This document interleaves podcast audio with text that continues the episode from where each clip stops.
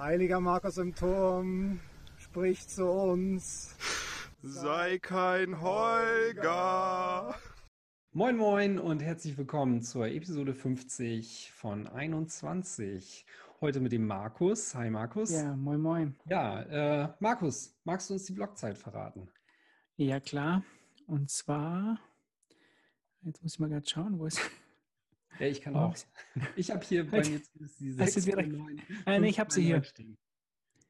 Ich habe 649530. Ja, siehst du. Mein, mein Kindle-Display ist vielleicht ein bisschen hinten dran, das aktualisiert nur alle fünf Minuten. okay, ein Block daneben, das, das passt. Ähm, ja, der, eigentlich dachte ich, dieses, diese Ansprache vor dem Kreuz, das bleibt ein bisschen privat, aber da haben sie es doch veröffentlicht, die Jungs. Aber der Holger nimmt es ja echt sportlich, muss man ja sagen. Da muss ich ja mal eine Lanze für den Holger brechen. Also der, der Holger ist ja wirklich ein netter Kerl. Auch wenn wir manchmal bei bestimmten Sachen anderer Meinung sind, aber ach, wir mögen ihn ja. Und er kommt ja auch nach Österreich mit auf die Zitadelle. Ja, vielleicht Bau wird er da auch noch dein Jünger dann. vielleicht. Oder andersrum. Weiß ich nicht. ja, der nimmt es auf jeden Fall sehr sportlich. Das finde ich, find ich richtig cool. Streamt ihr den äh, sonntäglich, äh, sonntagmorgendlichen Gottesdienst denn dann auch? Vielleicht, vielleicht.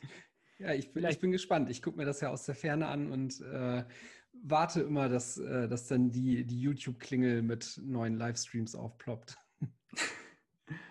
Vielleicht machen wir auch ein äh, Opfer am Sonntag, wer weiß. Oh. Also für oh. so eine junge, junge äh, Gemeinde, so eine Glaubensgemeinschaft, mhm. gehört sich das ja auch. Ja, mal sehen. ist ja noch ein bisschen Zeit hin. Ja.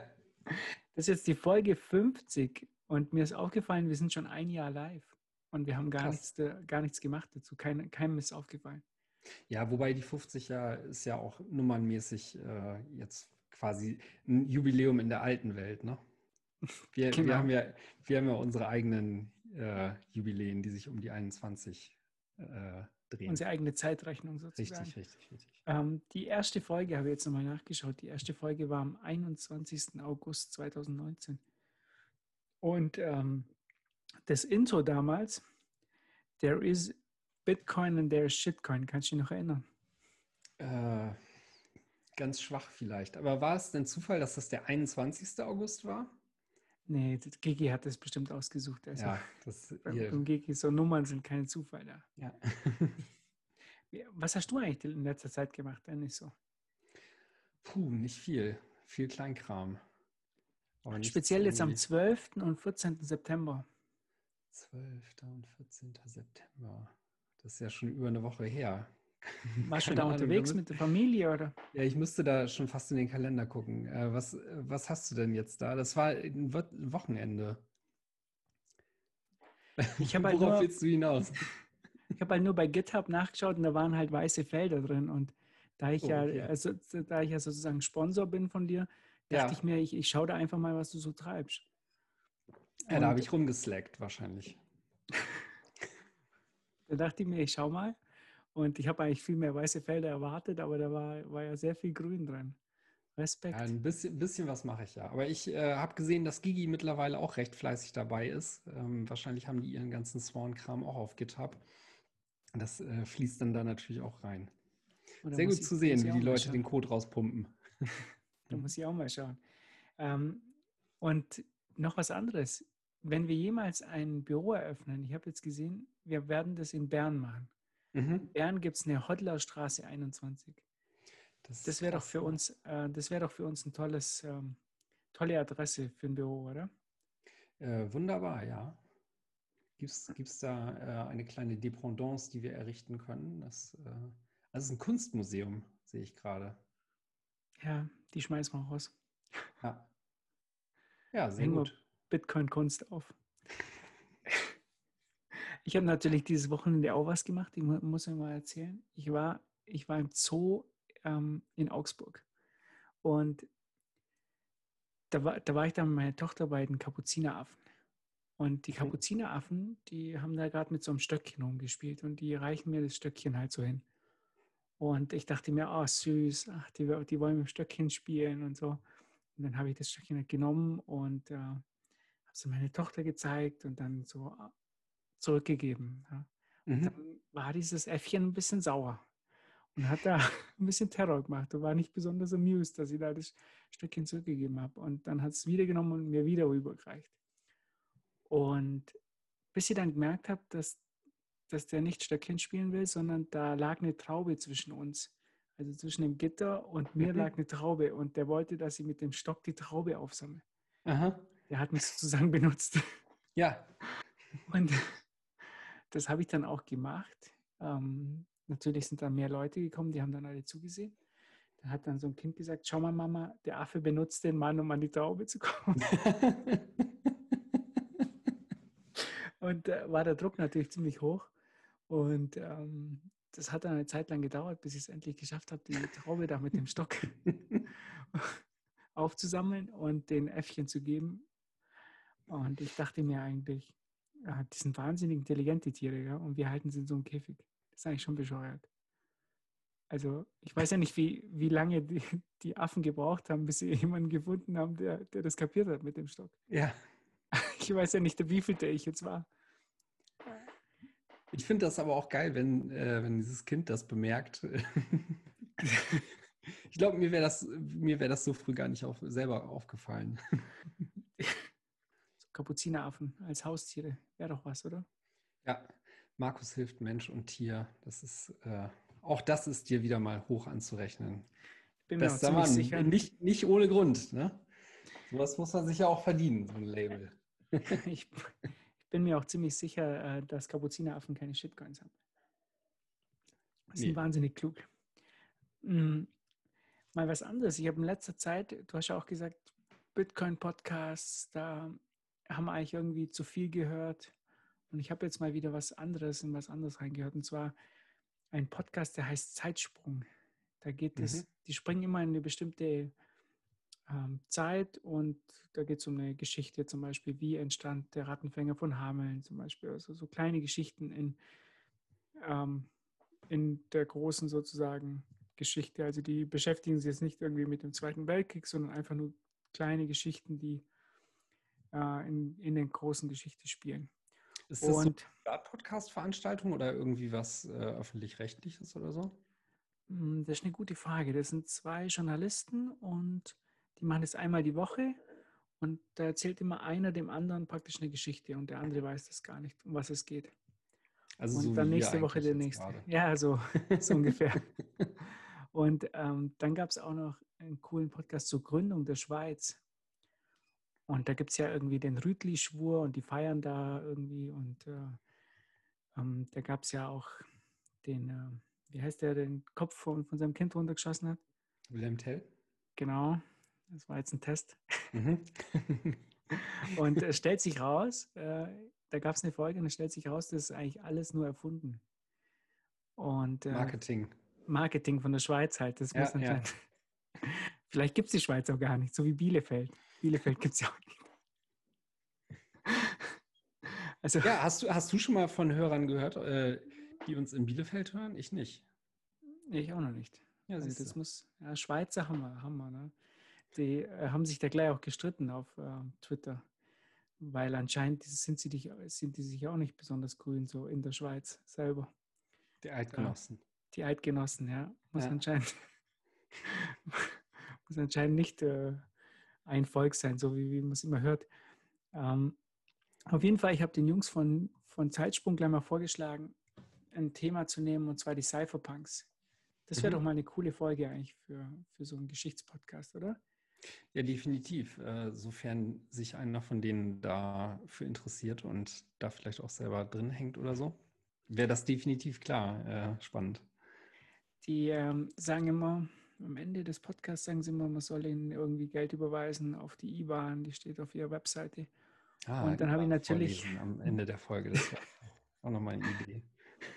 Und äh, dann habe ich denen natürlich vorgeschlagen, ähm, wenn sie was über die Cypherpunks machen, müssen sie natürlich eine Bitcoin-Adresse nehmen. Und es stellte sich raus, die haben schon seit drei oder vier Jahren eine Bitcoin-Adresse. Und hast du mal geguckt, ob da was ja, drauf ist? Ja, ich habe schon geschaut, weil die haben nämlich ähm, also eine statische. Ja, ja klar. Das ist ja immer das Gute an Spendenadressen. Sehr transparent. Die Transparenz, ja, das gefällt ihnen auch, haben sie gesagt.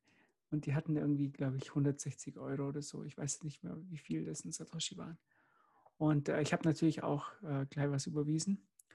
Und es wäre halt cool, wenn vielleicht andere von euch, wir posten diese Adresse, wenn da andere überweisen würden, vielleicht gibt es dann bald eine Cypherpunk-Folge.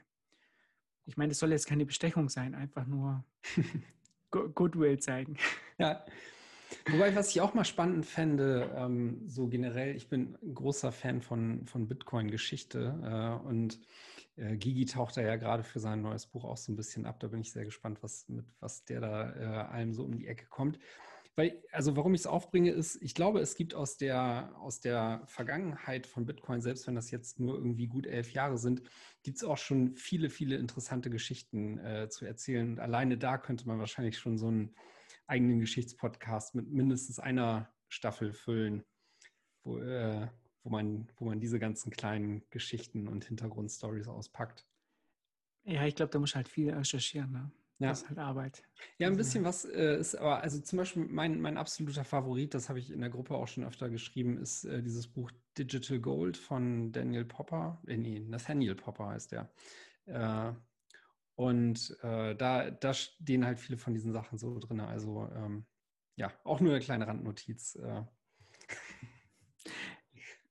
Eine Folge von dem Zeitsprung-Podcast, die möchte ich eigentlich jedem ans Herz legen. Und zwar geht es da um das Jahr 1720 in Frankreich.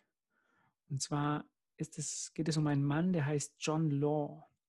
Und dieser John Law, der hat sein Geld mit Glücksspiel verdient, glaube ich, war das genau. Und dann ein Engländer, nee, Schotte, Schotte war es. Mhm. Und ähm, der musste dann England verlassen, weil er hat sich duelliert, natürlich um eine Frau und hat das Duell gewonnen, aber das war damals verboten. Ähm, und er muss, musste halt, er wurde wegen Mordes angeklagt und musste halt England verlassen. Und dann ist, dann ist er in die Niederlande. Und zu der Zeit begann da diese modern, moderne Finanzwelt. Niederlande mit erster Aktiengesellschaft und so weiter. Mhm. Und ähm, dann über die Niederlande ist er irgendwann nach Frankreich gekommen und äh, 1715 stirbt Ludwig XIV. Ähm, Ludwig XIV kennst du, oder? Als was ist der noch bekannt? Der Sonnenkönig? Ja, Wahnsinn. Bei Geschichte Louis, aufgepasst. Louis XIV. Ja. Sehr gut. Und äh, Frankreich war natürlich finanziell am Boden, wie immer. Und die brauchten neue Ideen. Und er hat vorgeschlagen, dass man doch Papiergeld einführen könnte. Mhm. Und das haben sie dann auch gemacht. Er ist so eine Art Finanzminister in Frankreich geworden. Und man konnte dann, die, die Leute haben ja praktisch mit Münzen gezahlt und die haben diesem Papiergeld ja nicht vertraut. Und dann hat er gesagt, man kann seine Steuern mit Papiergeld zahlen und äh, hat dann auch Vorteile davon gehabt. Wahrscheinlich waren die Steuern vielleicht ein bisschen niedriger oder so, wenn man mit Papiergeld bezahlt hat. Hm. Und er hat natürlich auch eine Bank gegründet, die dann vom wie Staat. so macht. Ja, wie man das so macht. Und äh, die wurde vom Staat aufgekauft. Und ähm, ja, es war so eine Art Zentralbank dann. Äh, Bank General hieß die. Und die haben dann sogar Kredite in Papiergeld ausgegeben. Ja. Mhm. Wie ist es, weißt du, wo wir hingehen? ich habe hab schon sowas schon mal gehört, ja. Es nahm kein gutes Ende. Äh, vielleicht, vielleicht jetzt in dieser Geschichte. Und ähm, er war natürlich der Meinung, also ich weiß nicht, ob du das kennst, diese Meinung, dass, dass einfach zu wenig Geld da ist und man müsste mehr Geld in Umlauf bringen. Mhm. Äh, hast du auch schon mal gehört irgendwo? Ja, gerade neulich wieder. und ähm, dann hat er halt äh, die, dieses Problem, dass einfach zu wenig Geld da ist, das hat er halt damit gelöst, dass er halt Papiergeld auf den Markt gebracht hat. Und die Kredite waren natürlich sehr beliebt, weil da muss man weniger Zinsen zahlen. Mhm. Und der Anreiz war halt da, ähm, Kreditgeld aufzunehmen. Ja. Und zusätzlich zu dem Ganzen hat er noch eine Handelskompanie aufgemacht. Das war damals so üblich, dass man da, da gab es ja bei den Holländern, gab es die Nordwest, ne, wie hieß sie? Das fällt mir schon wieder nicht ein, die ganz bekannte Handelskompanie der Holländer. Ähm, Northwest India Company irgendwie so. Und er hat dann ähm, auch so eine Mississippi Company aufgemacht für die neue Welt, weil die Franzosen, die hatten damals von unten von ähm, ähm, New Orleans bis hoch nach Kanada, hat denen alles gehört, okay? Und das mhm. wollten sie dann ausbeuten ne? und Tabak anbauen und was weiß Teufel. Und hat da Anleihen ausgegeben. Und die Leute haben das dann gekauft und die Anleihen sind äh, immer weiter durch die Decke. Und damals ist sozusagen, das war das erste Mal in der Geschichte, dass das Wort Millionär aufgetaucht ist. Ja, das war quasi so das damalige Tesla für die, für die äh, genau. heute. Ne? Und äh, es waren nicht nur Adlige, die da investiert haben, sondern auch, heute würde man sagen, Retail-Investoren, ne? mhm. also Bürgerliche, die, die auch solche Anleihen gekauft haben. Und das wurde halt rege gehandelt. Und der ganze Erfolg von dieser Anlage lag natürlich an, an der Kolonie in Louisiana. Mhm. Und Louisiana war zu der Zeit eigentlich ein dreckiges Sumpfloch. Gut, das war jetzt nicht so viel zu holen. Ja, keiner. Von denen war ja niemand da. Also der John Law war auch noch nie in den USA. Ja. Und dann hat man halt so 7.000, 8.000 Kolonisten hingeschickt, die dann äh, praktisch Tabak anbauen und sollen und alle reich machen. Nur diese Kolonisten sind halt verhungert oder an Gelbfieber gestorben. Das lief also auch nicht so gut. Hm. Und mit den Indianern haben sie sich auch angelegt. Das war dann auch nicht so eine clevere Idee. Ähm, auf jeden Fall ist der die Lauf der Geschichte, auf einmal haben die Menschen gemerkt, ah, da steht ja gar nichts dahinter, hinter dieser, ähm, äh, hinter dieser Handelskompanie, also der äh, Mississippi Company. Ja. Und, und haben angefangen, ihre Anleihen zu verkaufen. Das konnte der natürlich jetzt nicht zulassen, dass da die Anleihen fallen. Was hat er dann gemacht? Was glaubst du? Ähm, mehr Geld gedruckt. Also mehr Bingo! Geld ja. ja, wie man das so macht. Also er hat ja da seine, seine Papiergeldzentralbank gehabt. Ja, die Leute hatten sich wahrscheinlich auch schon an das bunte Papier gewöhnt, ne? Die kannten das ja alles schon. Dann hat er halt Geld drucken lassen mit seiner tollen Bank und hat dann diese Anleihen selber gekauft. Ich weiß ja. nicht, ob dir das bekannt vorkommt. Ja, neulich gerade wieder gehört. und, ähm, und dann lief das halt alles seinen Lauf. Irgendwann bricht halt der ganze Scheiß zusammen und die Blase halt platzt. Ähm, und die Leute, also es gab natürlich welche, die haben dann am Hoch verkauft und äh, diese, dieses Papiergeld dann in Münzgeld umgewandelt. Die sind ganz gut eigentlich davon Ja, die gekommen. ersten können das ja dann immer noch, ne? Ja, vor allem die, die halt wussten, dass die äh, Siedler drüben in den USA gerade an Gelbfieber äh, sterben oder verhungern. Oder von den natürlich gewusst. weggemacht ja. und, und dann ging halt diese, diese Blase ist dann geplatzt äh, 1720. Äh, es kam zu Unruhen. Ähm, die Bank wurde natürlich gestürmt. Ähm, und er musste. War nichts drin außer bedrucktem Papier er musste dann das Land verlassen. Ähm, die wollten ihn irgendwie lynchen, warum auch immer. Also im Dezember 1720 musste dieser John Law dann das Land verlassen und ist dann nach Venedig und da ein paar Jahre später ähm, arm gestorben. Jedenfalls, die heutige Geschichtsschreibung ist dann so von den Finanzlern, das war eigentlich ein ganz toller Typ. Das hätte ja auch funktionieren können. Ne? Man hat es halt nur falsch gemacht. Ja, ja. Das ist ja wie mit dem Sozialismus. Ja? Der, der hätte ja eigentlich klappen können, man hat es halt ja. einfach nur falsch gemacht. Das Problem, was denkst du, wer, wer da die Fehler gemacht hat in diesem System? Puh, gute Frage. Also die Spekulanten natürlich, die haben zu viel verkauft. Ja. Mhm. Das war klar. Die haben, hatten, hatten nicht genug äh, Trust. Genau, und ähm, für ihn waren also diese, diese Spekulanten schuld, warum die überhaupt also diese Anleihe verkaufen. Ähm, und wer auch noch schuld war, ja, also diese Mississippi Company, also wenn die erfolgreich gewesen wäre, dann wäre das ja alles super gelaufen. Mhm. Also das waren viele Wenn und Abers drin, warum das hätte funktionieren können. Ne? Also das, das heißt ja der erste Versuch. Für, für uns, also so, wir hatten einfach bisher noch nicht das richtige Zentralbankwesen.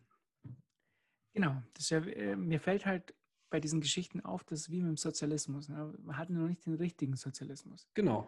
Also wir müssen so das eigentlich jetzt, jetzt nochmal ein bisschen mehr auf die Spitze treiben. Vielleicht funktioniert das dann. Genau, wir müssen mehr Geld drucken. Also das hat er sich dann auch gedacht. Ähm, ja, manche Historiker sagen anscheinend, wäre das auch der Auftakt gewesen zur Französischen Revolution. Von, von dieser Finanzkrise 1720 hat sich Frankreich nie so richtig erholt. Mhm. 50 Jahre später gab es ja die Französische Revolution. Die war im Jahr Dennis, nicht googeln jetzt. nee, ich weiß es nicht. 1789. Ich habe äh, hab aber auch gerade nach, äh, nach einem Einstein-Zitat gegoogelt. Der hat doch mal gesagt, ist äh, so paraphrasiert, äh, Dummheit ist quasi ja. immer dasselbe zu tun, aber ein anderes Ergebnis zu erwarten. Ich glaube, das kann man auch von Einstein. Ja. ja, es ist halt schon interessant, wenn du solche, wir verlinken halt äh, die, die Folge mit John Law, aber wenn du solche Geschichten hörst und das hört sich dann alles so ähnlich an wie mhm. heute. Ja? So, er druckt Geld, er bringt mehr Geld in Umlauf. Und natürlich hat das am Anfang ja gut funktioniert. Ich meine, der war ja der Held. Die ersten ein, zwei Jahre war der natürlich der absolute Held. Frankreich war auf einmal schuldenfrei fast. Die ganzen Leute haben diese Anleihen da gehalten und die Preise sind gestiegen und jeder war sozusagen reich, mhm. ja, bis es dann halt komplett geplatzt ist. Und ja. Man, man sagt ja auch, äh, Geschichte wiederholt sie nicht, aber sie reimt sich. Und insofern äh, ist es ja, ja auch gar nicht verwunderlich, wenn sich altbediente Konzepte auch immer wieder in, äh, in die Neuzeit transferieren lassen. Ja, der Rhyme war fett in der, der Folge auf jeden Fall. Gut. Okay, gehen wir zum nächsten. Bin, Geschicht, äh, bin gespannt, mit wie vielen Geschichtsquiz du noch hier so mhm. heute aufwartest. Es war, es war glaube ich, der letzte. Ähm, Bitcoin ETF. Mir ist aufgefallen, dass MicroStrategy, von denen hat man es ja in letzter Zeit ganz oft, Mhm. Der Michael Saylor, der da ganz viele Bitcoins gekauft hat. Die Marktkapitalisierung bei MicroStrategy liegt bei 1,5 Billionen Dollar und der hat für 425 Millionen Bitcoin gekauft. Das heißt also, von dieser Marktkapitalisierung ist jetzt ein Drittel Bitcoin. Das ist ja so eine Art ETF, oder? Wenn dann Leute an der Börse irgendwie die Bitcoins nicht selber halten wollen oder keinen Coinbase-Account aufmachen wollten oder, oder was auch immer die so treiben, könnten die einfach MicroStrategy kaufen, oder? Ja, aber ein Drittel, das klingt mir irresponsibly short. Stimmt. ja, das, das kann sein, ja. Also ihr dürft es natürlich nicht machen. Ihr dürft bei BIS kaufen und eure eigene Not laufen lassen, dass wir uns da klar verstehen. Das ist nur für die anderen die wahrscheinlich, da, da gab es ja mal diesen Fall von, von Nokia, als Nokia da ganz äh, reich wurde und äh, viele finnische Rentner Nokia-Papiere hatten und gar nicht wussten, was, was Nokia macht. Und ja. auf einmal hatten die ganz viel Geld. So, vielleicht läuft es ja MicroStrategy auch so. Würde mich nicht verwundern. Also der, der Typ ist ja, ich habe jetzt äh, zwei Podcasts mit ihm gehört und ich finde seine Geschichte so interessant, weil der ist ja im Grunde genommen, wenn du dir das anhörst, Einfach nur dadurch, dass er seinem Gefühl immer gefolgt ist, ist er von einem Erfolg in den nächsten äh, quasi so reingestolpert. Ne? Also der hat irgendwie immer das gemacht, was sich für ihn richtig anfühlte, hat äh, sich dazu anfangs auch immer Kritik anhören müssen, aber lag am Ende immer richtig. Und keine Ahnung, also wenn das alles so läuft, wie wir uns das vorstellen, auch diese Geschichte kennen wir alle irgendwie. Ne?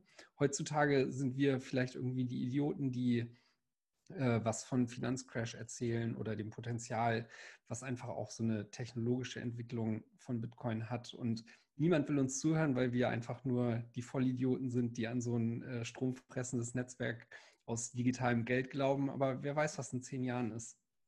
Ich habe da, hab da auch eine coole Geschichte, die habe ich dir schon erzählt.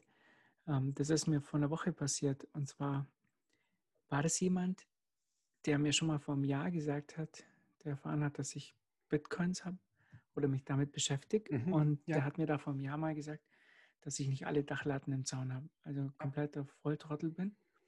Und der kam dann letztens zu mir und äh, wollte da ein paar Informationen. Und dann habe ich ihm die gegeben. Und dann sagte er, ihm ist es jetzt zu stressig, äh, sich damit zu beschäftigen. Er gibt mir 20.000 Euro und ich soll für einen Bitcoin kaufen. Mhm. Das habe ich natürlich abgelehnt. Aber das, das war dann so krass, dass jemand, der vor einem Jahr zu dir sagt, du hast ja nicht mehr alle, ja, das ist alles nur Schwachsinn, dass der dir dann irgendwie 20.000 Euro geben will, dass du für ihn Bitcoins kaufst. Ja, und jetzt spinnen wir wieder den äh, Bogen zurück zu Michael Saylor, der ja auch 2013 äh, sich auch gar nicht so positiv über Bitcoin geäußert hatte. Ähm, in dem Podcast hat er ja auch fallen lassen, dass er, er sich an diese Äußerung gar nicht mehr erinnern konnte. Aber ich meine, das ist auch ein Turn, äh, dann äh, quasi innerhalb von, von sieben Jahren sich so umzudrehen, äh, dass man dann mal eben quasi so die, äh, ja, im Grunde genommen ja äh, das, das ganze äh, Glück und Gedeihen der, der eigenen Company in diese Hände legt, ne? Ja, die ganzen Cash Reserves im Bitcoin, also das ist schon krass. Ja, und noch was anderes, wenn wir schon bei viel Geld sind. Square Crypto verlängert die 100.000 Dollar, den 100.000 Dollar Grant an BTC Pay Server. Kaufst ja. du dir jetzt nochmal ein Lambo oder wie schaut es aus bei, bei dir? Bei mir kommt dieses ganze Geld ja leider gar nicht an. Also äh, zumindest, zumindest der Großteil davon nicht. Aber äh, vielleicht kann ich dann jetzt mal äh, über eine Gehaltsver äh, Gehaltserhöhung äh, sprechen. Mit wem eigentlich? Ja, mit der BTC Pay Stiftung. Mit Pavle und äh, Nikola muss ich dann wahrscheinlich reden. Über, wie macht ihr das dann über Videochat Gehaltsverhandlungen? Dann, ja, weiß ich, das habe ich bisher ja noch nicht gemacht, aber äh, so Dev-Meetings haben wir ab und zu per Videocall. Dann, äh, wie spielst du dann Armut vor, dass du da mehr rausschlagen kannst? Ja, keine Ahnung, weiß nicht. Jetzt, jetzt wo die Katze auch wieder so dick ist, äh, kann, ich, kann ich nicht mal die äh, hier abgemagert präsentieren. Keine Ahnung, muss ich mir was überlegen. Stimmt, ich, ich supporte ja deine Katze und nicht dich. Ja, das richtig. Ich ja ganz vergessen. Ja. Was haben wir denn hier noch? Marc Steiner. Marc Steiner hat einen Artikel für die für, für Finanzen und Wirtschaft geschrieben. Also echt eine, eine coole ähm, ähm, Zeitung in der Schweiz. Ist auch gar nicht mal so klein, ne? Nee, nee, es haben auch gute Artikel. Also wirklich, wenn man irgendwas über Wirtschaft lesen will, dann ist das sicherlich einer, eine der besten in, im deutschsprachigen Raum. Ja. Ja, in letzter Zeit musste man, musste man sich ja sonst, wenn man gute Wirtschaftsartikel äh, lesen wollte, eher so an die Bild der Frau wenden. Ja, nach Bild wenn, der Frau. Wenn Handelsblatt und so äh, nicht wollen, dann, dann äh, hm. muss der Springer Verlag da ran. Wobei, wobei wir echt froh sind, wenn, wenn Handelsblatt oder die Welt nicht über Bitcoin schreiben. Oh, wobei, das, ich finde das, find das immer recht amüsant. Äh, vor allem, das dann irgendwie drei, vier Jahre später nochmal wieder aus Mut zu zaubern. Teilweise, teilweise äh, ähm, callen sie ja auch den, den Boden äh, ziemlich genau. Also Süddeutsche, Süddeutsche ist da richtig gut. Ja. Goldka heißt der, glaube ich, oder? Der Bitcoin ist klinisch tot aus, wann war das, 2018? Ja, da hattest, hattest du ja neulich gerade rausgeholt. Es gibt da, ja. gibt da so ein paar Spezies, die haben da ein Händchen für. Meine besten Freunde, also das sind Investment-Tipps. Wenn die Artikel über Bitcoin schreiben, dann Ähnlich wie Peter Schiff, wenn die anfangen, äh, Abgesänge äh, rauszuholen, dann weiß man, okay, jetzt, jetzt sollte ich kaufen. Ja, und, sie, und äh, letzte Woche hatten wir über die geredet, jetzt redet man nicht mehr zu viel über die. Ja, gut. Ähm, der Gigi, kommen wir zu, zu guten Jungs. Der Gigi oh, hat einen neuen ja. Artikel geschrieben. Fantastisch, habe ich heute UX. gerade gelesen, ja. Sehr gut. Du bist ja, du bist ja so ein UX-Experte. Erzähl mal was. Ja, ich fand äh, an Gigis Artikel äh, vor allem ganz gut, dass er, ähm, dass er weniger darauf eingeht, irgendwie auf diesen, äh, auf diese ganzen ähm, ja, un unbegründeten äh, Abgesänge, dass Bitcoin halt noch nicht da ist, wo es sein sollte. Und er einfach halt sagt, ja, gut, aber guckt euch äh, alle möglichen anderen technologischen Entwicklungen an, wie zum Beispiel das Internet oder Git oder so. Die, die waren in ihren Anfangsstadien alle nicht so weit und heutzutage sind sie aus dem Alltag nicht mehr wegzudenken. Und ähm, ja, ich fand diese Parallele äh, sehr einleuchtend und gut. Ne? Also klar, äh, er geht dann ja auch beispielsweise darauf ein, auf diese äh, Diskussion, was sind X-Pubs überhaupt äh, mit Peter McCormack neulich. Und mhm. ja, heutzutage muss man das alles noch wissen, aber wahrscheinlich ist sowas in fünf bis zehn Jahren wegabstrahiert und ähm, dann wird man auch Dinge über das Protokoll nicht mehr wissen müssen, die man, die man heutzutage vielleicht noch eher irgendwie ähm, auf dem Schirm haben muss oder sich so mit, mit den Ecken und Kanten mal auseinandergesetzt haben muss, wie, äh, was für eine Vieh soll ich jetzt setzen oder sowas. Ne? Und so, diese Fragen wirst du dir in zehn Jahren halt nicht mehr stellen müssen, weil das ist dann alles irgendwie eingebacken, das übernimmt entweder irgendwie dein, äh, dein Dienstleister für dich oder wenn du das alles selber machst über den eigenen Node, dann äh, funktioniert das auch alles viel besser über, über deine Wallet und äh, ja, also ich, ich fand diesen Artikel sehr erhellend und, und gut.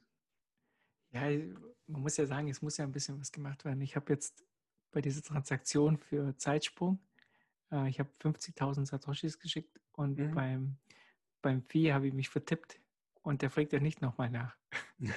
Man hat 20.000 Satoshis, ja. die ich halt bezahlt habe für die Transaktion. Ja, super. Weil ich mir halt vertippt habe. Markus. Ja, war sehr nett. Meine ja. haben sich gleich bedankt. Gut, was waren das? 1,50 Euro oder so. Aber trotzdem war es ärgerlich, weil ich schicke eigentlich immer nur mit einem, einem Set per Byte oder, ja. oder zwei. Und die ja. Dinger gehen auch nach wie vor noch durch. Ne? Ja. Also äh, äh, Matt Odell erzählt ja auch jedes Mal in TFTC gerade davon, dass er irgendwie so FIFOMO hat und, und so. Aber trotzdem, also spätestens am Wochenende klärt das meistens mhm. jetzt gerade immer noch. Und äh, ja, war, warum auch äh, zu viele Sets ausgeben, wenn man so eine Transaktion auch mit irgendwie um die 140 äh, Satoshis durchbekommt? Bei mir war erst das Problem, dass sie, ich habe die Transaktion losgeschickt und ich habe mir gedacht, oh nein, wenn das jetzt, das ist ja eine sichtbare Adresse, wenn das jetzt andere sehen, die sagen, hey, du hast hier, was ist mit dir los? Du hast 20.000 Sets bezahlt.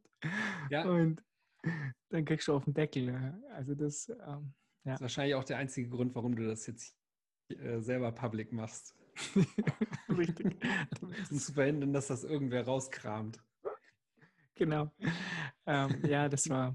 Ich habe Ben, ich habe Ben letztens, ähm, ich habe Ben letztens darauf aufmerksam gemacht, als er mir was geschickt hat, dass er zu viel bezahlt hat. Ja, mhm.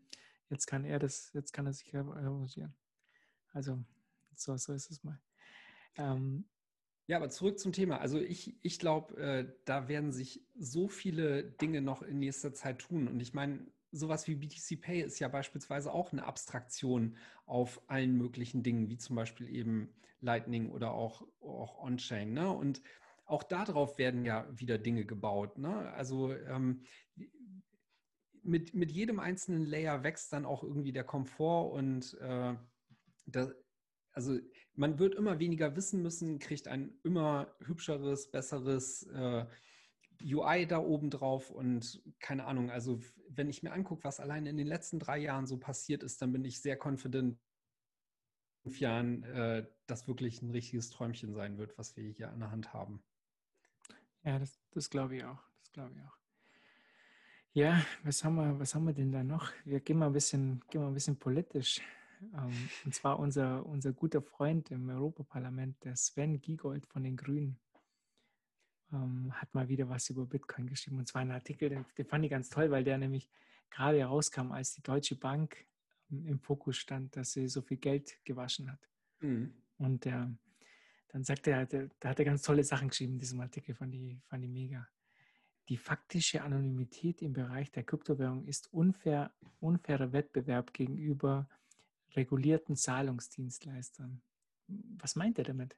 Er muss als Politiker aber ja auch nicht, nicht Dinge sagen, die, die am Ende wirklich wahr sind oder äh, faktisch stimmen, sondern er muss ja auch Dinge sagen, die sich gut anhören und sich dem Volk da draußen einfach verkaufen lassen. Ne? Und das schlägt halt mit in diese Kerbe von dem, von dem üblichen Pfad, was wir auch kennen. Also von daher würde es mich, mich nicht mal wundern, äh, wenn er jetzt wissentlich oder unwissentlich halt irgendwie so einen Schwachsinn schreibt oder verbreitet. Aber keine Ahnung, also schon nach dem ersten Artikel äh, habe ich wenig Lust, mich äh, mit, mit weiterem geistigen Unfug, den er so verzapft, äh, auseinanderzusetzen.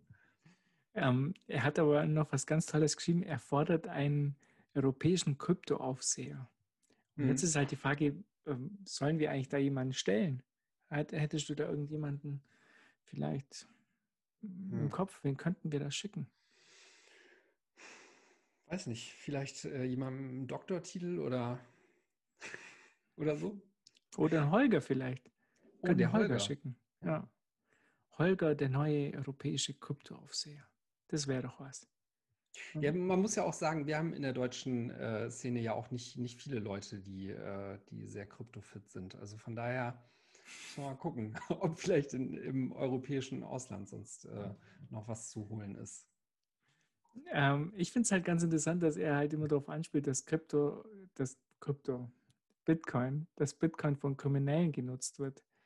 Ich meine, der Euro wird halt von Kriminellen kontrolliert. Bitcoin wird manchmal von Kriminellen genutzt, aber. Ja, aber das ist ja ein wichtiger Unterschied. also, äh, solange die, die Nutznießer am, am kontrollierenden Hebel sitzen, äh, können sie davon ja eben auch profitieren. Solange sie das dann eben halt nicht mehr können, wie bei Bitcoin, und, und dieses System sie halt auf eine Stufe wie alle anderen auch stellt, da wird es dann halt auch schwierig. Ne? Da muss man regulierend einschreiten. Und also man, was, was, wäre das denn, wenn, äh, wenn die Machtverhältnisse auf mal irgendwie, also so Level Playing Field und so, das, das wäre doch blöd. Ja, das wäre das wär echt doof für die. Ja? Also man muss ja, man muss ja sagen, Bitcoin schlägt ja die Banken in vielen Bereichen. Aber Geldwäsche, haben wir auch wieder gesehen, ist auf keinen Fall eins davon. da sind die Banken noch ganz, ganz weit vorne. Ja. Vorne dann. Die Deutsche Bank äh, wäscht ja alleine irgendwie Geld, da kommt Bitcoin gar nicht hinterher. Also was die, was die schon wieder abziehen. Also die Deutsche Bank ist wirklich, na, mich würde es nicht wundern, wenn, wenn die Deutsche Bank auch ähm, irgendwelchen Kriminellen gehört. Wahrscheinlich kriegen wir es dann irgendwann noch raus gehört der italienischen Mafia oder so. Deutsche Bank gehört der italienischen Mafia. ja, wobei ich glaube, ich glaube, die, die Selbstkriminelle wären da irgendwie äh, mehr hinter, hinter einem, einem guten Aktienkurs und sowas auch her. Ne? Also weil das, was sich die Deutsche Bank da leistet, das ist ja quasi auch schon äh, sehr amateurhaft. Also da, äh, da sollte man echt mal nicht nur was fürs Image, sondern auch einfach für den Aktienkurs tun. Man muss ja auch an die Anleger denken. Rendite, Rendite, Rendite. Ähm, äh, jetzt ganz toll fand ich, apropos Rendite, ähm, in der Türkei geht ja jetzt der, die türkische Lira geht ja praktisch von einem Tief zum nächsten. Hm. Und äh, dieses Jahr hat es ja wieder 22 Prozent zum Dollar verloren. Und das Tolle in der Türkei ist ja, Bitcoin ist auf All-Time-High.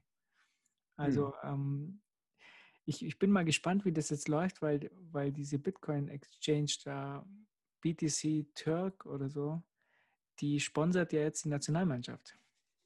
Ja, das ist natürlich sehr cool. Wobei, also äh, nochmal zu dem vorigen Punkt, also ich finde, wir dürfen uns bilden, wenn wir von neuen All-Time-Highs reden, die aufgrund von äh, stark inflationierter Währung entstehen. Ne? Also dass äh, überhaupt äh, quasi äh, den, den, den Wert unseres Lieblingszahlungsmittels überhaupt noch in Verbindung mit dem alten Legacy-Geldsystem äh, zu, zu messen, finde ich, finde ich äh, bedrohlich. Aber äh, gut, ich finde, ich, zum Beispiel, den Punkt hatten ja auch Max und ich in dem äh, Interview neulich, ähm, dass, dass man das eigentlich komplett entkoppelt sehen kann, weil es bei den 21 Millionen weiß man halt, woran man ist und beim Fiat-Geld weiß man es halt eben komplett gar nicht. Ne? Und ähm, von daher die Kopplung eh zunehmend irrelevant. Ähm, äh, da passt auch der Tweet der Woche, den ich gelesen habe. Und zwar ging der I'm not trading 100 million units of freedom for 10k units of slavery. Ja, korrekt. Und äh, der war echt gut. Fand ja. ich gut. Passt ja perfekt hier. Äh, wenn wir gerade bei, wenn wir gerade bei Bullshit sind, ähm, ich, ich wollte mal was, ich wollte mal mit dir ein bisschen über Wrapped BTC reden. Wrapped oh. BTC? Ja, das gibt es anscheinend auf, also ein ganz großes Ding bei den Ethereum-Jungs ist ja, dass es ähm, ja ganz, ganz viel Bitcoin auf Ethereum gibt. Mhm. Viel, viel mehr wie auf Lightning. Und äh, dieser Vergleich halt mit äh, diesen Rap, BTC und Lightning, das ist so der größte Bull. Jedes Mal, wenn ich das sehe, denke ich mir, willst du darauf antworten und dann lasse ich es lieber sein, weil das ist ja so ein großer Bullshit. Da brauchen wir eigentlich gar nicht darauf antworten. Aber vielleicht können wir es heute mal aufgreifen. Und zwar bei diesem Wrap BTC ist es ja so, dass es angeblich ein Smart Contract bei Ethereum gibt und das wäre DeFi und weiß der Teufel, was sie alle alles benutzen. Aber diese Bitcoins, die sind ja nicht auf Ethereum, sondern das ist einfach nur ein Multisig auf BitGo. Also wenn, wenn schon, dann ist Wrap BTC kein Bitcoin auf Ethereum, sondern Bitcoin auf BitGo. Mhm. Und das, ähm, diese Bitcoins in diesem Multisig Contract bei BitGo, denen ist völlig egal, was dieses Wrap BTC auf diesem, auf diesem Shitcoin-Layer äh, da Ethereum macht. Und äh, der könnte mir ja genauso sagen, ähm, also das ist noch nicht Bitcoin mal auf Coinbase oder wie, so. wie, wie, Liquid oder so, sondern das ist quasi eine zentrale Datenbank, die BitGo verwaltet und ähm, genau. Ja, ja. BitGo sagt dann, wo es lang geht und die sagen dann, ob die Bitcoins irgendwo hinwandern oder nicht. Das hat äh, sozusagen gar keine Verbindung. Und wenn du jetzt Lightning nimmst, dann das ja ganz klar gekoppelt miteinander. Mhm. Das ist ja dann äh, sozusagen die nächste Stufe. Bei Liquid hast du ja auch dieses Trust Model. Du musst ja den, wie viel sind es, 15? 15 Leuten vertrauen oder 15 Exchanges. Ja, ich glaube, ein paar mehr sind das ähnlich wie bei EOS, wo, wo das ja auch irgendwie so 21 oder was weiß ich ist, ja. Und, ähm, und dieser Vergleich halt äh, mit Lightning, das ist halt, da, ist, da muss man schon ganz schön der Vollpfosten sein, wenn man so einen Vergleich halt sieht. Ähm, den hat halt letztens auch wieder der Larry Kermack von, von The Block, weißt das sind ja die ganz, ganz großen Spezialisten. Mhm. Der hat dann ähm, der hat dann gemeint, du könntest jetzt zum Beispiel so ein Stablecoin gegen äh, Rap BTC Trustless tauschen. Ich meine, du tauschst einen zentralisierten Coin gegen einen anderen zentralisierten Coin und nennst es dann Trustless. Ich meine, was soll denn der Bullshit? Also, das klingt das so ein bisschen wie die Geschichte von John Lord, die du vorhin erzählt hast.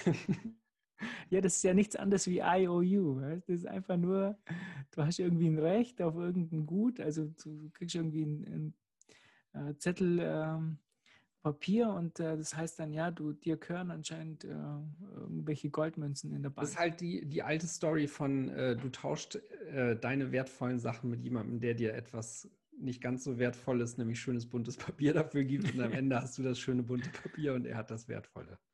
Ja, und die glauben halt, wenn man halt irgendwo trustless oder, oder decentralized darauf schreibt, dass das dann äh, auch decentralized ist. Ne? Also der, ja das ist halt so schade. Ich, ich meine, der Holger, der versucht ja immer da zurückzurudern und sagt, das ist halt Open Finance. Ich glaube, der spielt halt auch darauf an, dass du bei diesem Wrapped BTC und dem ganzen ähm, Stablecoins und so, dass du halt dich nicht bei Coinbase mit KYC anmelden musst. Mhm. Wahrscheinlich könnte man das noch als, als legitimen Punkt halt nennen. Aber du, du gibst halt auf jeden Fall was auf. Du, du hast nicht mehr deine Bitcoins, du das ist nicht äh, trustless, du, du bist nicht äh, im Besitz deiner Keys. Also, aber du, ja. du kennst dich da äh, scheinbar schon wesentlich besser aus als ich. Was wäre da denn äh, jetzt so, so ein legitimer Anwendungsfall für Wrap BTC? Ich, ich, weiß nicht, was die damit machen. Ich glaube, die, die, die nehmen diese, ich meine, das, das Gute ist ja an Wrap BTC, du nimmst deine Bitcoins und gibst sie BitGo und die passen halt darauf auf. Mhm.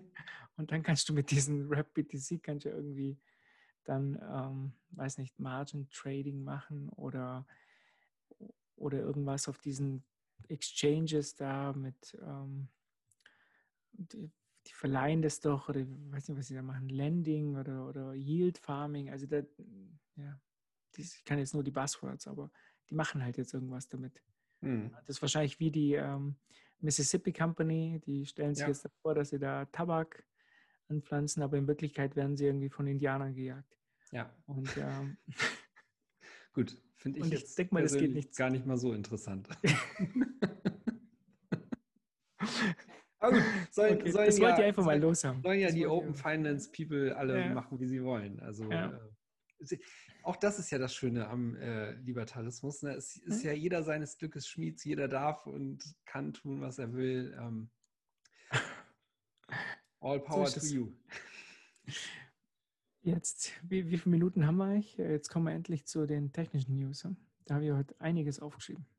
Ja, ich sehe gerade, Relay hat ein Update rausgebracht. Ja, da, da freuen sich viele Jungs, die ich kenne, die ganz hat, neu im Bitcoin bestimmt sind. Frau, Frau de Melzer äh, Crypto-PhD angestoßen. Ich glaube, die ist da ganz, die hat ganz viel. Beraterrolle verdient gemacht. Jungs hier, Segwit-Adressen. Das nächste heiße Ding. Coinbase hat's. Oh, jetzt müssen wir uns wieder zusammenreißen. Ja. Viva Relay fand ich echt gut. Kommt ein Update, Update raus. Endlich mal flexible Fiat-Fees. Weil ich kenne ganz viele Jungs, die neu in Bitcoin sind, die vielleicht 20, 30 Euro im Monat da als Dauerauftrag darauf packen. Und dann wollen sie es irgendwo hinschicken, müssen dann zwei, drei Euro ähm, Fees bezahlen. Und das ist halt schon ähm, arschig. Und die wollen, die, denen ist es ja egal, wie lange es dauert. Richtig. Ja, die, und das wurde endlich mal Zeit. Und Send Max Button endlich. Weil meistens wirst du ja komplett das Zeug von, von der Wallet runter haben und ähm, mal es geht jetzt, dass man auf Sets umstellt und nicht nur auf BTC. Also ganz, ganz nett. Ich denke mal, die haben auch im Hintergrund einiges gemacht. Gibt es da denn so einen Mindestbetrag, den man zusammengekratzt haben muss, bevor man äh, rausschicken kann? Oder? Nee, du, du, das ist eine ganz normale Wallet, die können das ja nicht. Ja, okay. Die können das ja nicht steuern. Das ist jetzt, äh, du bist ja wirklich, du hast deine, ähm, du hast dein Private Key da auf, auf der Wallet. Okay, und ich könnte da jetzt mit, mit einem Set per Byte auch raushauen. Ich, das habe ich jetzt nicht getestet. Also ich weiß nicht, ob es bis ein Set geht oder ob du jetzt dieses äh, Low, Medium, High hast. Das weiß ich jetzt nicht. Haben wir jetzt nicht angeschaut. N nutze ich jetzt nicht. Ja. Aber ich, ich empfehle es immer wieder Anfängern, weil es halt Relay ist halt sehr einfach mhm. zu benutzen. Also es ist kein, keine schlechte App. Aber man sollte halt seine, seine Sets nicht da liegen lassen, weil ja, das ist halt doch eine junge Firma und äh, nicht zu viel. Die brauchen das Geld. Ja. die haben ja, die haben ja jetzt keinen Zugriff auf das Geld, aber ähm, du weißt ja jetzt nicht, wie gut jetzt die Wallet ist. Ich bin mal gespannt, den nächsten Monaten wird es bestimmt besser werden, aber es ist sicherlich keine schlechte Idee, auf die bewährten Wallets vielleicht was rüberzupacken, wenn es ein paar Euros mehr sind, ein paar Satoshis mehr. Ja, also das, das ist meine Empfehlung immer an die Jungs. Und wenn sie das immer geschickt haben, dann, dann fand ich es dann doof, dass bei 30 Euro irgendwie zwei oder drei Euro Gebühren da immer angefallen sind. Ja. Das ist auf jeden Fall eine gute Idee. Ähm, kommen wir zu unserer Lieblingssoftware, Spectre Desktop. Die haben ja schon wieder, da, da brauchst du ziemlich viel Zeit, um die ganzen Updates immer runter zu scrollen. Also die, die Jungs sind echt hart drauf. Man gar nicht mehr nach. Also ich glaube, äh, also wir machen ja hier im Wochenturnus äh, eine neue Folge, die machen währenddessen schon irgendwie zwei oder drei neue Releases. Wir sind sozusagen die Werbesendung für Spectre Desktop zurzeit. Ja, wir müssen, äh, müssen so zwischendurch auch nochmal so Spectre-Sonderfolgen einziehen, wenn wir überhaupt da am Ball bleiben wollen. Das sieht so aus, ja. Äh, auf jeden Fall geht jetzt ähm, äh, Spectre Desktop geht jetzt auch mit der Bitbox 02. Ähm, die haben natürlich Ben Kaufmann gleich mal eine geschickt und äh, der hat das integriert. Äh, es gibt auch ein ganz gutes Interview mit äh, Ben Kaufmann bei Be in Crypto. Weiß nicht, was das für Jungs sind, aber die haben da ein Interview mit ihm gemacht. Muss anscheinend sehr früh von der Schule gegangen sein weil es einfach zu langweilig war. Ja, ich habe das Interview nicht gelesen, aber ich habe die äh, Geschichte schon mal irgendwie so mitgekriegt. Ich finde das relativ beeindruckend, weil auch das jemand ist, der äh, scheinbar seiner eigenen Intuition gefolgt ist und äh, die Sachen macht, die ihn begeistern. Und äh, sowas finde ich immer eigentlich ganz cool, vor allem wenn es dann auch noch irgendwie äh, mit jeder Menge Fun und äh, ja auch Credibility belohnt wird, ne? weil der macht da wirklich einen guten Job. Ja, also und ich habe schon von vielen gehört, die dann ihm geschrieben haben, ja, da gibt es äh, irgendeinen Bug und die machen den gleich am nächsten Tag aus oder ändern da was. Also wirklich gut. Äh, es gibt ja jetzt den Spectre V 0.8.0. Richtig viele technische News. Auch, ähm, wir haben eigentlich gar keine Zeit, die ganze Liste vorzulesen. Wir verlinken es in den Show Notes. Schaut euch an, was da alles Neues ist eine neue Webseite haben sie auch noch mit den ganzen, mit dem Spectre Desktop, mit, den, mit der Do-It-Yourself Hardware Wallet. Also mhm. gibt es ein richtig cooles Video. Anscheinend ähm, braucht man nur fünf Minuten, um das Ding zusammenzubauen und die Teile kosten um die 100 Dollar. Ich habe auch gesehen, äh, CryptoCloaks arbeitet an einem Case dafür. Also ja. dann äh, kommt das demnächst auch richtig schick verpackt daher. Äh, und wir, wir wollen das ja in der Zitadelle ähm, im November bauen. Aber wenn das in fünf Minuten fertig ist, was machen wir in der restlichen Zeit? Das, äh, ich hätte es nicht gedacht, dass man das Ding halt so schnell zusammen, zusammenwürfeln kann. Also, Könnt ihr noch eine zusätzliche Runde Hosp oder Top spielen? das könnten wir machen. Oder der Marc Steiner, der will gleich drei bauen, weil er natürlich Multisig 2 aus 3. Und ähm, ja, es gibt, was ich auch noch gefunden habe, oder irgendjemand hat uns geschickt, gell? äh, tolle Videos vom äh, Stepan Snigiev zu dem ganzen Prozess. Also auch besser erklärt, ne, was da alles mhm. dahinter steckt. Und äh, die Shoppingliste, die packen wir auch noch in die Show Notes, falls sich jemand das kaufen will. Also ich glaube, es ist richtig cool. Es sieht auch richtig cool aus, oder? So, ja. Ja, so ein Display und also die, die geben richtig Gas.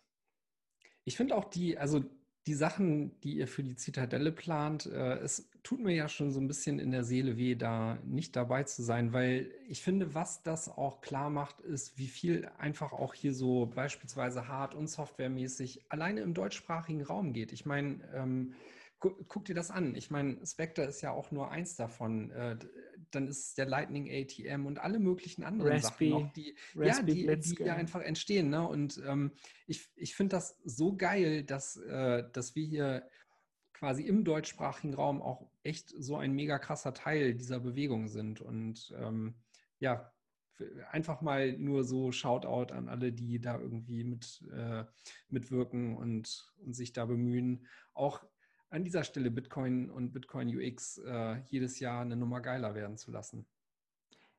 Ja, wenn, wenn du so denkst, gell, die, die Spectre-Jungs sind ja dabei in Österreich. Dann kommt ähm. Stadicos, weißt? Dann kommt äh, die Raspi-Jungs, dann, ähm, wen habe ich jetzt vergessen? Äh, ähm, 21 is enough ähm, mit dem ähm, Lightning ATM. Und äh, jetzt habe ich bestimmt noch ein paar Leute vergessen, die da, die da kommen werden. Das wird, glaube ich, richtig gut. Ja, ich, Ja, ähm, oder auch, keine Ahnung, äh, zum Beispiel Fab so mit, mit Aprikot und so. Ne? Das, Ja. ist, das ist halt äh, dann irgendwie nicht an, nicht an technischer Front, aber auch schon wieder irgendwie so Informationen, Aufklärung, äh, Propaganda, Propaganda. etc. Der, der eine Typ, den ich dir vorher erzählt habe, der mir die 20.000 Euro geben wollte, dem habe ich dann Ja. empfohlen, die Bücher zu lesen. Er hat gesagt, er hat keinen Bock. Nimm das Geld. Ja. Gesagt, hier, da ist eine Webseite, da gibt es deutsche Bücher. Nein, nimm das Geld. Ja. Oh hat, da hat Michael Saylor ja wenigstens quasi so Due Diligence gemacht Ja. und ist aber ja scheinbar auch äh, durch die guten Quellen mit dem Schnellzug ab ins Rabbit Hole. Ne? Also ich, ich glaube, so ein paar Sachen sollte man sich äh, doch schon irgendwie vorher mal angeguckt oder angehört haben, bevor man da irgendwie einen fünfstelligen Betrag reinsteckt. Aber ach scheiß drauf, steckt einfach fünfstellige Beträge rein. Oh mein Gott. Ja, Das Bier ist schon leer, oder? Dennis, was hast du denn Ja. eigentlich für ein Bier heute? Erzähl mal. Ich äh, trinke den Crew Republic Hop Junkie.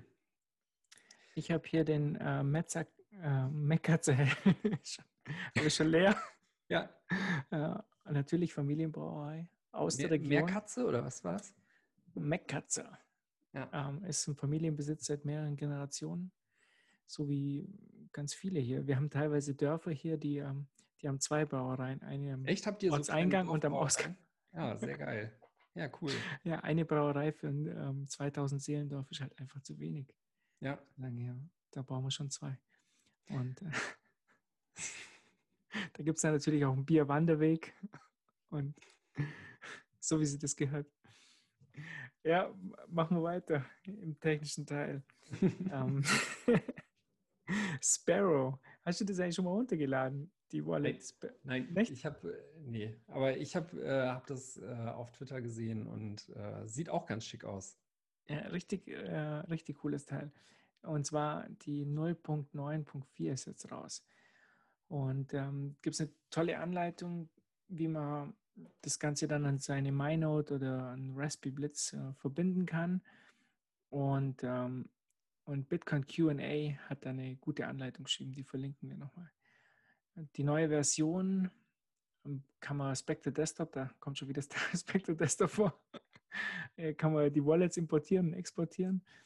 Ähm, ich glaube, der Unterschied ist hier ja, da gibt es ja diese verschiedenen äh, Wallets. Äh, Spectre ist ja eher so, dass, dass die sich direkt mit der Bitcoin äh, Fullnode verbinden. Wenn du eine laufen hast auf deinem Rechner und du hast das Verzeichnis nicht geändert, da findet der Spectre sofort die Bitcoin Fullnode und verbindet sich da. Aber Sparrow äh, braucht dann Electrum-Server, weil es einfach schneller durch die Wallet History gehen kann. Oder? Aber wir Ja. sehen eigentlich immer mehr Wallets, die nur eine Bitcoin-Node verwenden, oder?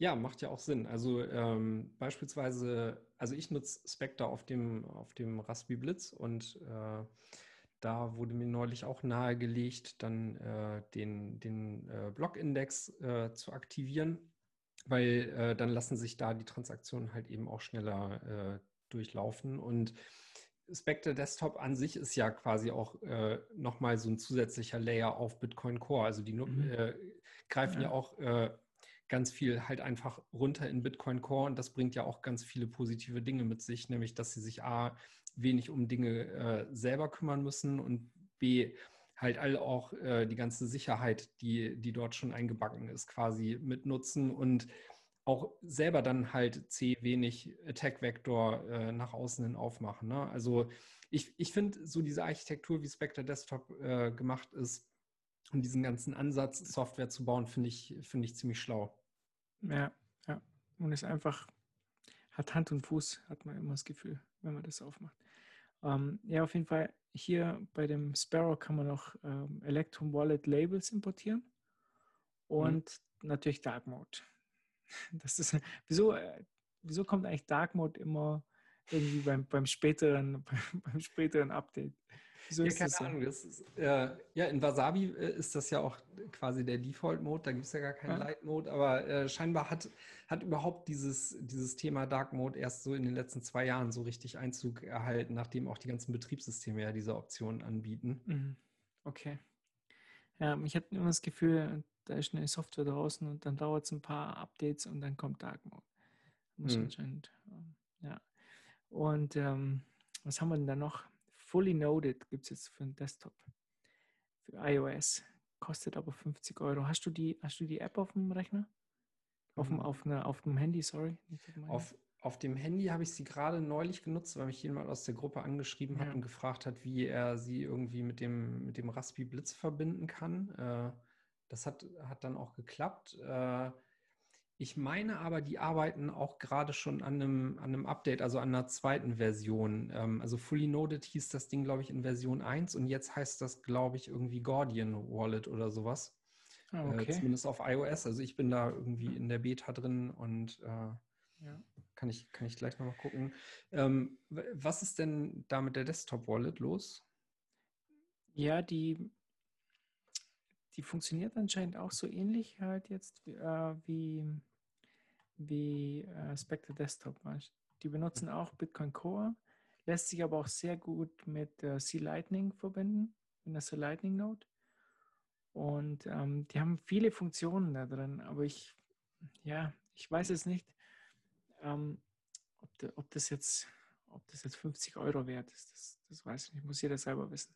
Die haben halt richtig, ja, sieht richtig cool aus, ja. Aber ich wüsste jetzt nicht, warum, warum ich da jetzt 50 Euro zahlen. Also die iOS-Version kostet 50 Euro oder die genau. Desktop-Version? Äh, sorry, ja. die Desktop-Version kostet 50 Euro. Die iOS ja. ist kostenlos. Die mhm. hat früher was gekostet. Vor, vor einem halben Jahr oder so.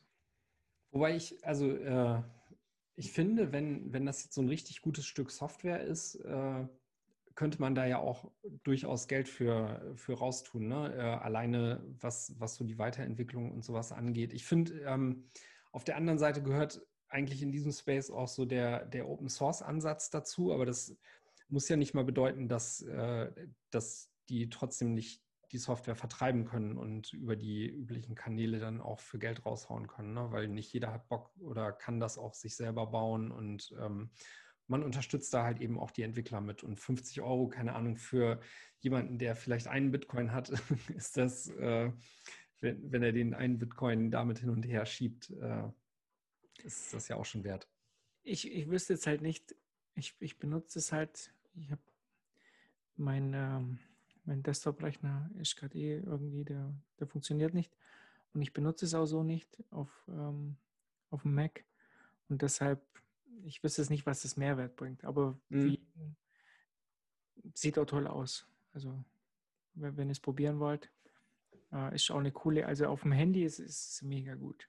Ja, ja, ich glaube, das, das Ding ist, in Zukunft wird, wird man halt wahrscheinlich immer mehr diesen Ansatz sehen, dass man halt quasi wirklich Cold Storage hat und die, äh, die Desktop-Wallet eher dann benutzt, um beispielsweise ähm, Beträge auf den Lightning Node zu schicken und, äh, und damit dann quasi so die, äh, ja, das Portemonnaie zu füllen, ne, was dann halt so die Hot Wallet ist.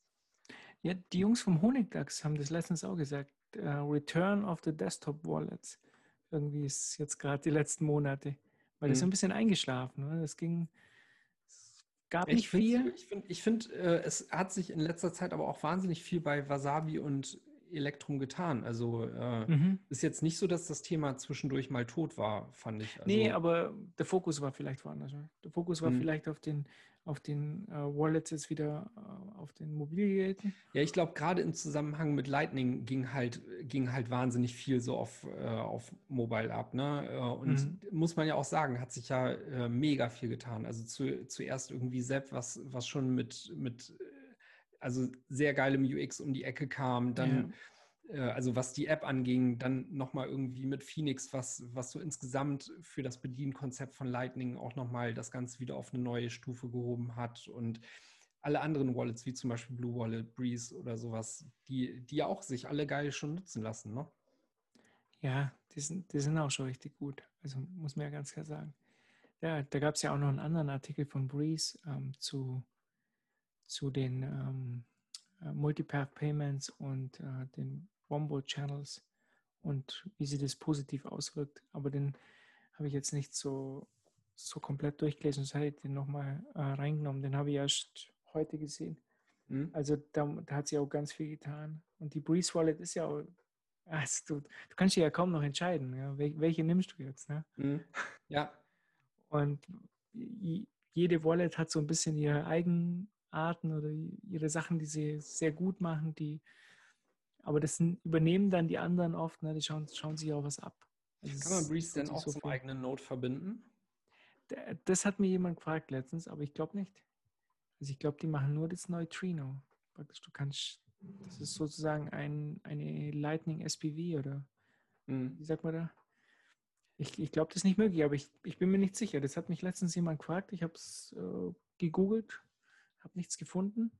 Ja, ähm. weil ich glaube, sobald man halt irgendwie seinen eigenen Note hat, dann ähm, legt man sich da halt die Channels an und sowas und ja. dann, dann äh, ja, gehst du auch nicht mehr auf, auf was anderes irgendwie zurück. Ne? Also ich habe beispielsweise zwar auch noch irgendwie so, ein, so eine Wallet auf Satoshi, die ich auch äh, wirklich ganz nett finde, aber die benutze ich wirklich auch nur zum Testen und weil es halt irgendwie LNURL-Unterstützung hat und solche Dinge. Ich benutze es oft, um das anderen zu zeigen, mhm. wie schnell das geht.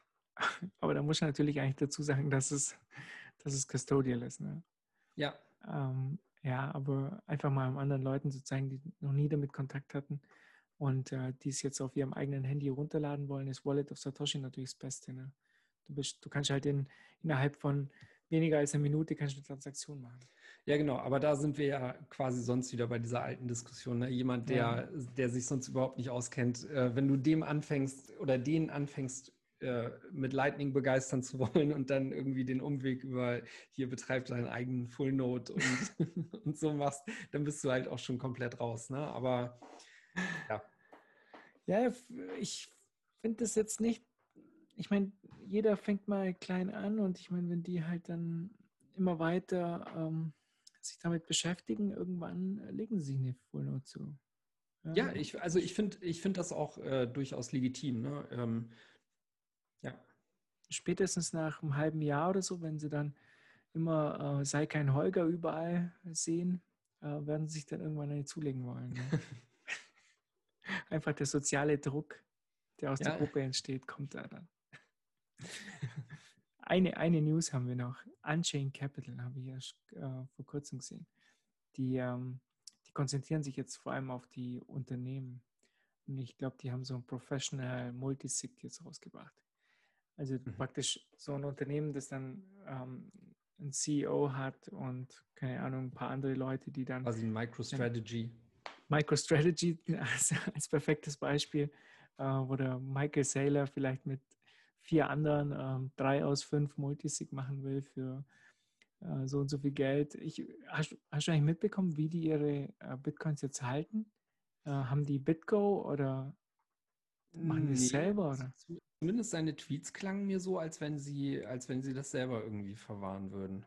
Boah, das, das würde mich schon sehr wundern. Also. Oder haben Sie sich ein paar Leute geholt, die sich da auskennen? Ich muss aber auch äh, zugeben, ich war diese Woche wenig auf Twitter unterwegs oder in den letzten Tagen. Aber ich meine, ich äh, hätte mal irgendwie so einen so Tweet von ihm gesehen, wo er doch auch schrieb, wie viele Transaktionen das insgesamt waren, äh, mit denen Sie akkumuliert haben und, äh, und das dann äh, irgendwie auch in Ihre eigene Obhut transferiert haben. Er hat geschrieben, sie haben 78.000 Off-Chain-Transaktionen gemacht. Also Off-Chain-Transaktionen, schätze ich mal, hat, meint er äh, auf Exchanges, oder? Hm. Also praktisch auf Exchanges gekauft und äh, dann äh, praktisch ähm, transferiert auf die, auf die eigene Hast, Wallet. hast, du den, hast du den Stefan Livera Podcast äh, mit ihm Nee, gehört? der, der ist runtergeladen, aber noch nicht gehört. Ne? Weil das, wie, wie er es da erzählt hat, also da sprach er davon, dass er literally halt äh, da saß und minütlich am Kaufen war, so. Und also das, das klang mir schon irgendwie äh, so, als wenn er, äh, als wenn er das fast selber gemacht hätte, aber das, das kann ich mir nicht vorstellen, weil in Nee. dem Podcast hat er ja auch äh, davon gesprochen, dass, äh, dass er da irgendwie insgesamt ein Team für abgestellt hat, äh, die sich darum gekümmert haben und so. Spannend. Ja. Also vielleicht, das ist halt auch so eine geile Geschichte. Ne? Nehmen wir mal an, irgendwie, äh, dass das funktioniert und, ähm, und so in zehn Jahren sitzt er mit seinen Kindern unterm Weihnachtsbaum und dann fragen die ihn äh, so, wie, wie war das damals? So, und dann, dann erzählst du so diese Geschichte, wie, wie du damals irgendwie dir, dir ein Prozent vom, vom Bitcoin-Bestand äh, quasi innerhalb von wenigen Wochen äh, zugelegt hast. Ähm, ja, das, ich, ich bin mir auch ziemlich sicher, dass der da dabei war. Also du kaufst halt nicht, wenn dein Unternehmen 1,5 Billionen an der Börse wert ist und du hast 500 äh, Millionen Cash-Reserven und du setzt davon 425 in Bitcoin, dann, Ja. dann bist du da dabei. Ich finde, also ähm, mir, mir hat dieses Interview mit Stefan auch so gefallen, weil da so viele äh, tolle Punkte bei waren. Ne? Zum Beispiel erzählte er auch davon, er, er hofft, dass die Leute, die, äh, von denen er quasi die, äh, die Coins gekauft hat, sich damit so Träume erfüllen, wie zum Beispiel irgendwie die Frau ihres Lebens heiraten oder eine Weltreise machen oder so. Ne? Und dann sagt er halt auch so, er hat, er hat da quasi die ganze Zeit gesessen und sich gefragt, wer verkauft mir das denn gerade? Wer hat für sich diese Rechnung aufgestellt und das mal alles durch, äh, durchgegangen ähm, und kann jetzt guten Gewissens, wenn er das nicht unbedingt machen muss, einfach Bitcoins verkaufen? Weil wer der irgendwie in geistig normalem Zustand wäre und dieses Ganze halt für sich mal durchgespielt hat, wer verkauft denn da gerade? Ähm, wer wer verkauft denn eigentlich? Ja? Das ist eigentlich meine Frage an dich. Wer, wer Richtig. verkauft denn zurzeit? Ja, ich habe keine Ahnung. Also wenn man sich die Arbeitslosenzahlen so in den USA anschaut und es trifft ja meistens junge Leute. Wer hat Bitcoins? Es sind junge Leute, die vielleicht ihren Job verloren haben und wenn du halt deine Miete zahlen musst und vielleicht vielleicht es nicht mehr ganz reicht und fürs Essen vielleicht nicht mehr ganz reicht, dann überlegst du es dir nochmal, das, die Bitcoins zu Das mag, verkaufen. das mag ja sein, aber die, äh, also Michael Saylor wird aus einem anderen Bestand gekauft haben. also vielleicht war das, war das so mal, lass es, lass es hochkommen, dann war das vielleicht ein Prozent dessen, Ja. was äh, äh, von den Leuten, die ihm da was verkauft haben. Aber ich, ich finde diesen Gedanken insgesamt schon sehr spannend. Ja, aber ich, ich glaube halt schon, dass die, ich glaube, die Zahlen, die man in letzter Zeit gesehen hat, ist, dass große Investoren eher zugekauft haben und ähm, kleine aus dem Markt rausgegangen sind. Vielleicht nicht mal freiwillig. Nee, also wie gesagt, freiwillig kannst du das eigentlich nicht machen, wenn du, wenn du vorher für dich das mal alles durchgespielt hast und äh, eigentlich davon überzeugt bist. Ne? Ich bin mir auch tatsächlich nicht sicher. Also klar kann man das wahrscheinlich gerade auch alles einigermaßen gut traden, weil würde mich auch nicht wundern, wenn wir im Zusammenhang mit, mit äh, jetzt auch wieder den wachsenden Corona-Zahlen vielleicht auch wieder sehen, dass es nochmal einen ähnlichen Dump gibt, wie es ihn äh, da im, wann war das, Ende März, Anfang April oder so gab. Mag sein, ne? Aber keine Ahnung. Ist halt, ich, ich, ich verkaufe nichts. Ich habe noch nie was verkauft. Äh, Ja, ich keine, keine Ahnung, wann ich das letzte Mal was verkauft habe. Das kann mich gar nicht mehr erinnern. Also, das, da wird nichts verkauft. Da, wir gehen jetzt mit dem Boot unter. Richtig. Oder wir wechseln in, in, ja, richtig. in Also- Wrapped, Wrapped BTC. Nochmal auf den, auf den anderen Punkt, den wir vorhin ja auch hatten. Also ich meine, keine Ahnung, äh, mit welchem, mit welchem der Boote willst du, wenn dann untergehen? Ne? Und dann gehe ich, lieb, gehe ich lieber auch mit, äh, mit diesem Schiff unter. statt mit dem äh, Chef von ähm, John, John Law, der gerade Geld druckt. Und auf, der, auf ja. John Law äh, segelt auf der Christine Lagarde äh, durch die Fiat-Weltmeere. Der war gut, der war gut. Ich glaube, mit dem kann man es beenden. bevor, ich, bevor ich mich hier noch um Kopf und Kragen rede. Ja, ja.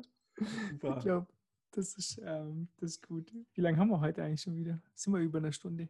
Ja, mag sein. Ja, Markus, auf jeden Fall äh, vielen Dank an dich, dass du hier äh, die Show so gerockt hast. Äh, ich hatte ja aufgrund der spärlichen Vorbereitungszeit wenig Input, äh, aber du hast, hast es auch geschafft, äh, durchaus meine Stimmung zu heben. Ich bin jetzt wesentlich besser drauf als vorher noch.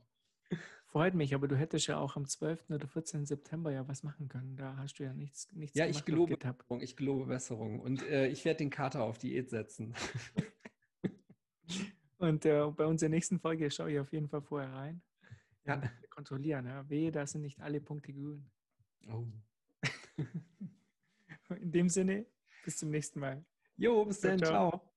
This is the power of these so-called tokens. When you create, when, when there is a huge information asymmetry about the new technology, so that people don't, don't really know what they are talking about. You, you, you have traders discussing the adoption of Mimblewimble, of Segwit, but these traders, they don't have any clue what they are discussing. They are discussing transaction per second, uh, proof of stake, they're they're discussing blockchain size, but they are, they don't have the slightest clue. They're just repeating buzzwords.